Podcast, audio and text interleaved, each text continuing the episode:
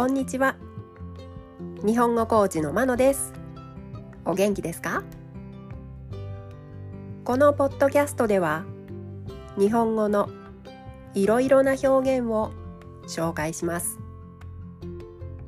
このような表現を知っていると相手が言っていることがもっとわかるようになりあなたが言いたいことがもっと言えるようになります。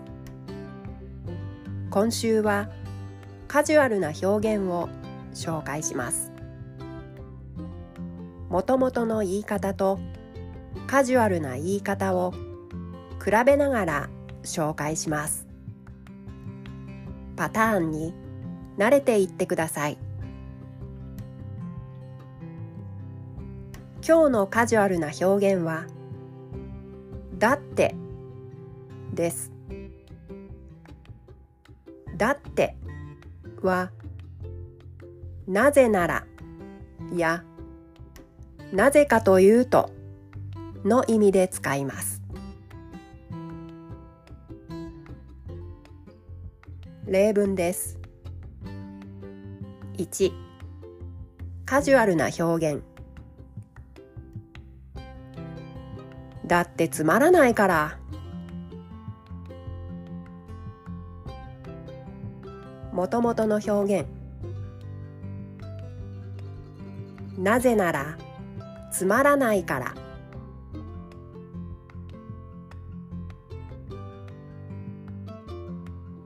2カジュアルな表現。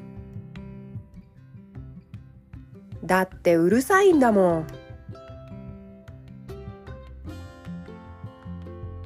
もともとの表現。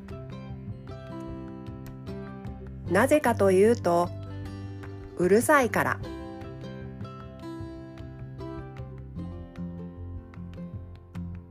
3カジュアルな表現。だって行きたくないもん。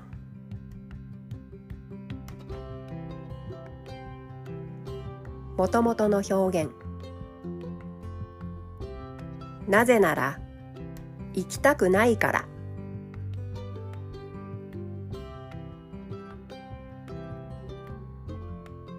4カジュアルな表現。だって話が長すぎるから。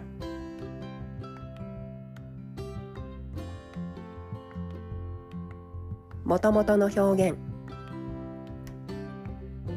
なぜかというと話が長すぎるから。